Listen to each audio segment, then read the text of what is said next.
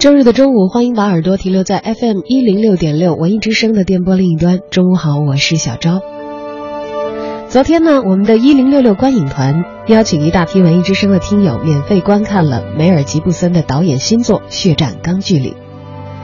坊间曾经传过一个跟这个电影有关的段子，说的是美国狮门影业的老总看完比利林恩的中场战事之后，喜不自胜，立马拍板，让自己旗下的《血战钢锯岭》提前发行，好把同档期同题材的比利林恩打得体无完肤。结果现在现实看来，在北美的收成也的确如此。北美方面，《钢锯岭》是叫座又叫好，收获了拯救大兵瑞恩之后最佳战争片这样的美誉，以及梅尔吉布森十年回归再现勇敢的心等等好评，基本锁定了在明年春天奥斯卡颁奖典礼上的领跑位置。而在代表观众口碑的北美电影网站 IMDB 上，《钢锯岭》也已经位列影史最佳电影的前一百名了。目前呢，这部电影已经在。中国大陆电影市场进行热播，这个周末也将迎来它的首周末票房考验。不知道您是不是已经成为了《血战钢锯岭》的一位热心的观众呢？如果您看过这部电影，欢迎通过文字留言的方式参与节目的直播互动，随时发来你的影评，在微信当中搜索并添加“文艺之声”，发来你的文字留言。今天我们要说的电影是梅尔吉布森导演的新作《血战钢锯岭》。You're a conscientious objector, and you joined the Army. You have any other requirements of the United States Army? God says not to kill. What are you, part mountain goat? I'll help you, but it's gonna cost you.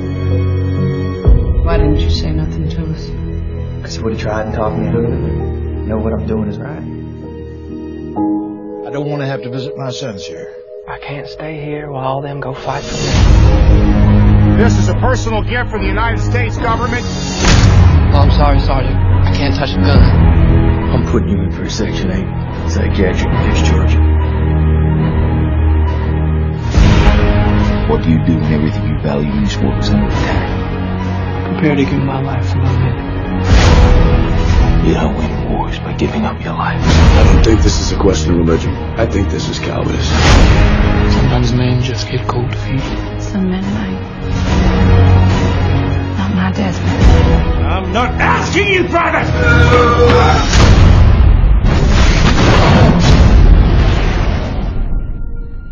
Nobody can survive that shit. The dusk, you are free to run into the hellfire of battle without a single weapon to protect yourself.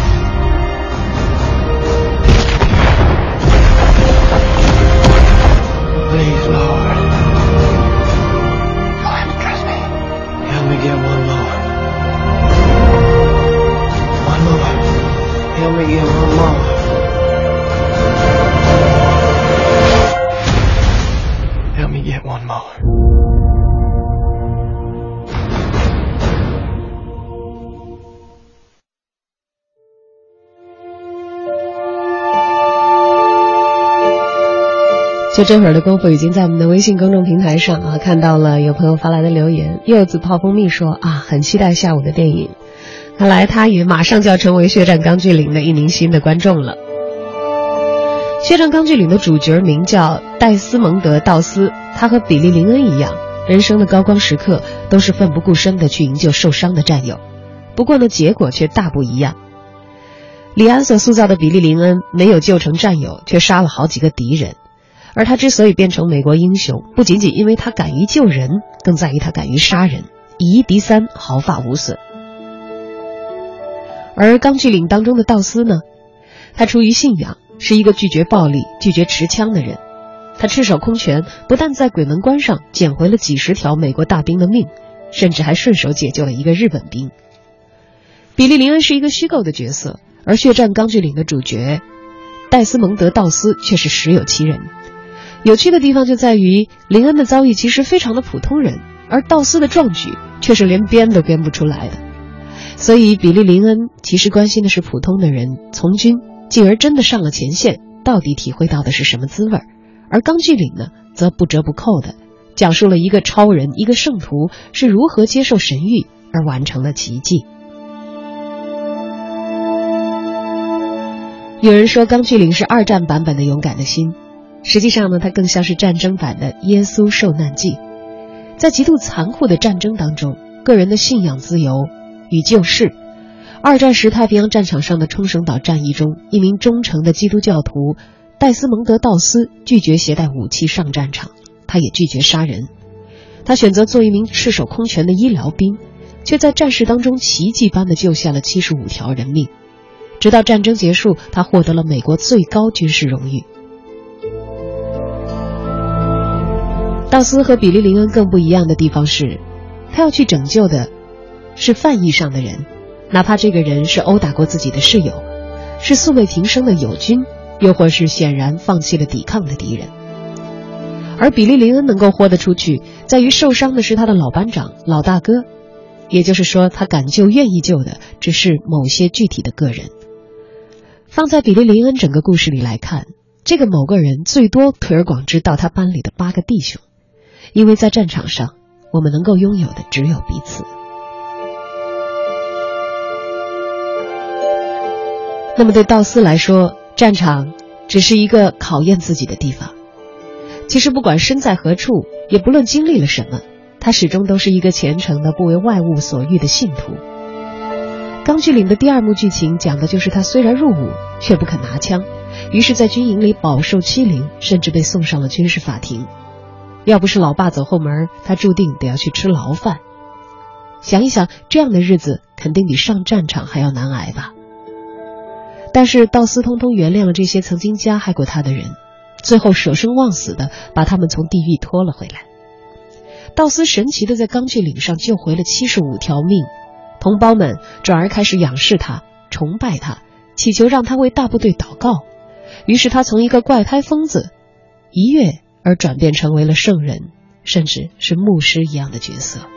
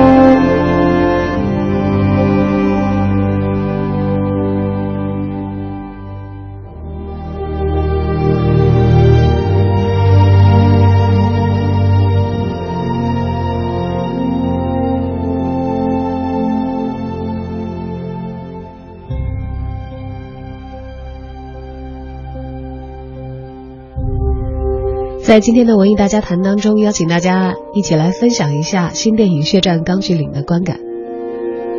如果你已经看过这部影片，相信有很多看完之后的感触也会在胸中难以平静吧。毕竟有很多人对这部电影夸赞有加，而在豆瓣上，它也收获了八点八分的好评。我们看到有网友评论说，昨天去看了梅尔吉布森的《血战钢锯岭》，有意思的是，我原以为这是一部很 low 的片子。但是看完之后呢，简直燃爆！不得不说，梅尔吉布森宝刀未老。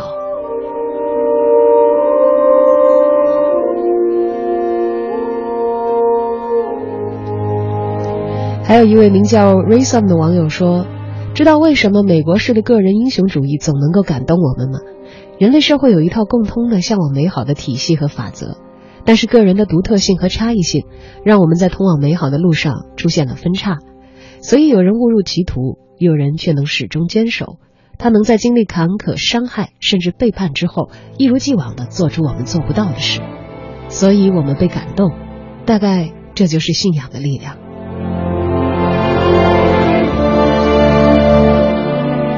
当然，也有很多网友可能还没有看过，这样一部梅尔吉布森沉寂已久带回来给大家的新的电影作品。其实包括我也还没有来得及看，但是却非常热闹的在网上看到了很多人观过之后的影评了。在今天的节目当中和大家分享的内容呢，就来自驿站微信公号的何冠新所写的影评以及相关文章，以及腾讯大家徐元所写的观后影评。他们对于《血战钢锯岭》和梅尔吉布森都有跟其他影片不一样的热情。毕竟，可能因为梅尔吉布森是在中国有着非常深刻的群众基础的这样一位脸熟的演员，而由于在中国内地，梅尔吉布森的这部新片又和李安的同题材的电影《比利林恩的中场战事》同期上映，所以难免大家会把他们拿到一起来比较。梅尔吉布森是一个狂热的、彪悍的天主教徒，在他的世界里，光明与黑暗、自由与奴役、正义与邪恶是分得清清楚楚、明明白白的。苏格兰独立英雄华莱士、美国医务兵道斯以及神子耶稣，正是启迪他本人，进而由他再去启迪众生的福音。而李安呢，却只对那些人性幽暗、暧昧、幻灭乃至变态的部分，有着恳切的谅解和记录的冲动。李安欣赏的是人类种种的平庸和不完美。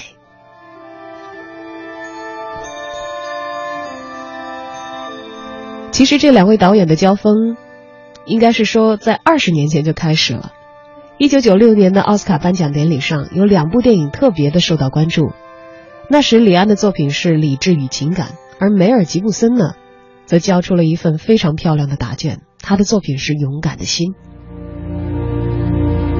理智与情感在当年的奥斯卡评选当中获得了九项提名，而勇敢的心则有十项提名之多。当年的胜者是勇敢的心，获得了最佳影片、最佳导演等五项大奖，而李安的电影仅仅拿到了最佳改编剧本奖。此后十年的时间，两位导演又走向了不同风格的电影之路，如同处在两个平行的世界里。李安为人内敛稳重，电影也沉郁富于思考。而梅尔吉布森呢，则性格火烈刚猛，电影也狂放又充满了激情。和学霸家庭主妇出身的李安并不相同的是，一九七七年出道的梅尔吉布森一直都是好莱坞的顶级男性。出道不久，他就以《疯狂的麦克斯》系列作品一举奠定了自己在好莱坞的地位。没错，正是《疯狂的麦克斯》。多年之后，还有人要跟着拍续集。大红的梅尔吉布森迅速进入了多产的时代，学戏剧出身的他在大荧幕上塑造了无数个给人留下深刻印象的经典角色，他的面庞是一代人的记忆，也是一个时代的符号。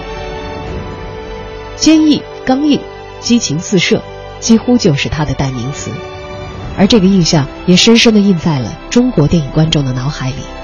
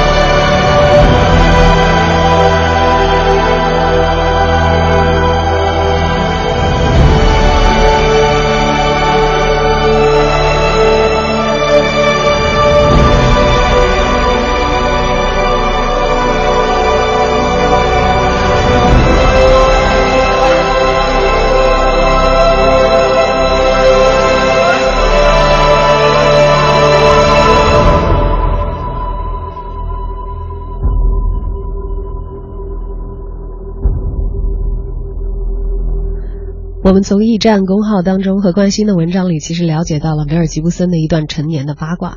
对于喜欢他的影迷来说，可能当年听到这一切的时候，也是感受了整个过程的跌宕。甚至有一些人因为他这样的一些事件啊，呃，对梅尔吉布森的感觉应该是有极大的反转，尤其是美国观众。二零零六年，五十岁的梅尔吉布森正是志得意满之时，一个突如其来的意外呢，却给了他的电影事业致命的一击。在零六年的七月二十八号凌晨，美国加州太平洋海岸的高速公路马利布的路段，一辆凌志 LS 四三零豪华轿车以一百四十公里的时速在狂奔，而这个路段的最高限速呢，仅仅是每个小时七十二公里。于是警察拦下了这辆车，发现开车的人正是大名鼎鼎的梅尔吉布森，而在汽车的后座上还有一瓶已经打开过的龙舌兰酒。他因为涉嫌酒后驾车而被拘留，但是他拒绝服从。警察把他制服，戴上手铐，被带上巡逻车之后，梅尔吉布森开始咒骂警官，随后又开始咒骂犹太人，称犹太人要为世界上所有的战争负责。然后他挑衅一样的问起了警官：“你是犹太人吗？”而这些酒后狂言被警察写进了报告，随后公布给了媒体。一时间，美国舆论石破天惊，梅尔吉布森反犹言论荣登美国各大媒体的头条。美国的电影业也基本都攥在犹太人的掌心之中。事后意识到事态严重的梅尔吉布森曾经发表过道歉声明，说：“我想为那些刻薄的话语专门向犹太的社团道歉，请相信我从心底里并不是反犹分子，也不是顽固的宗教主义者，任何仇恨、任何仇恨都有悖于我的信仰。很多犹太团体不想与我再有任何关系，我可以理解，但是祈求这扇门不要永远的关上。”但是大错已经铸成，而尚未得到所有犹太社团谅解的吉布森更是官司缠身。洛杉矶地方检察官以酒后驾车等等三项罪名对吉布森提起了指控，并最终判其缓刑三年。然而一切都已经于事无补，犹太团体的大佬们再也不愿意看到梅尔吉布森出现在大荧幕上。从那之后，谁都不敢再给他投资拍电影了。他也只能断断续续的去演一些小成本的独立电影，一代名导就此销声匿迹。在被好莱坞大资本封杀之后，我们偶尔见到梅尔吉布森在报纸上出现，都是关于他的一些花边消息。而后来他参演的电影也大都惨淡收场。二零零九年，他和朱迪福斯特合作出演了《海狸》，得不到北美院线的支持，最终仅仅收到区区九十七万美金的票房。二零一四年，他参演史泰龙的电影《敢死队三》，结果又饱受观众的诟病，拿到了金酸梅奖。然而，事情终于没有变得更糟糕，他得到了一个翻身的机会。战争片剧本《血战钢锯岭》摆在了他的面前，而他并没有错过。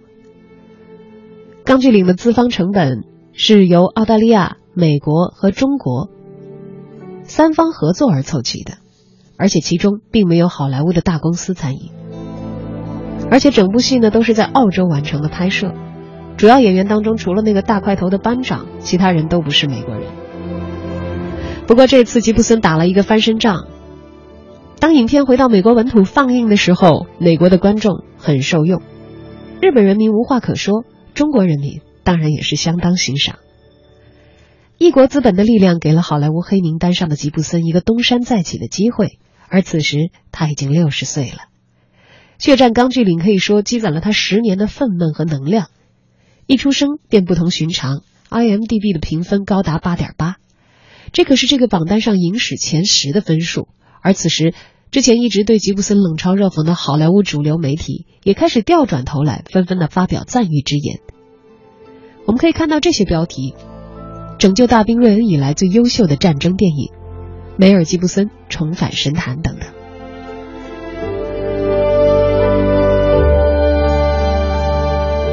吉布森在这个根据真实人物改编的剧本当中倾注了自己的电影哲学，与他以往电影里的主人公一样，戴斯蒙德也是一个近乎于偏执的、有一些和常人不同的人。他完全被另一种精神所引领。他在日常生活里像一个懦夫，而在战场上。却又变成了救世主，在战友的奚落和残酷的战士反衬之下，戴斯蒙德的偏执和独特的光环尤为耀眼。为了强调这种反衬，影片对于战争场景的残酷血腥进行了高度的还原。影片的后一小时几乎全部都是战争场面，把战争的残酷体现的淋漓尽致，有的时候几乎让人觉得是在看恐怖电影。生与死，喜与悲。往往在瞬息之间骤变，这显示了生命的脆弱，也更加凸显了救死扶伤的重大意义。